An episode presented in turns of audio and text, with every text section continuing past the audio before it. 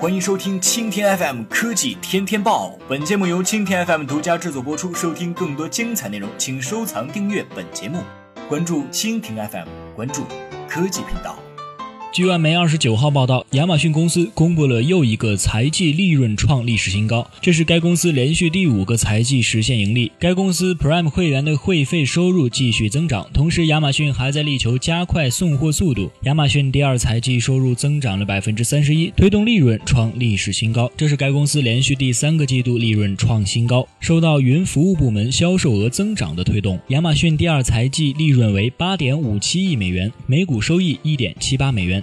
上年同期利润为九千两百万美元，每股收益十九美分，销售额从上年同期的两百三十一点九亿美元升至三百零四亿美元。接受汤森路透调查的分析师之前预期每股收益一点一一美元。亚马逊之前预测销售额在两百八十亿美元到三百零五亿美元之间。亚马逊还向其他公司提供云服务租赁的部门，该部门收入从上年同期的十八点二亿美元升至二十八点九亿美元。该部门。销售额今年有望超过亚马逊首席执行长贝佐斯定下的年销售额一百亿美元的目标。亚马逊预期第三财季销售额在三百一十亿美元到三百三十五亿美元之间，分析师预测为三百一十六点三亿美元。亚马逊股价在盘后交易中下跌百分之一点八，至七百三十九美元。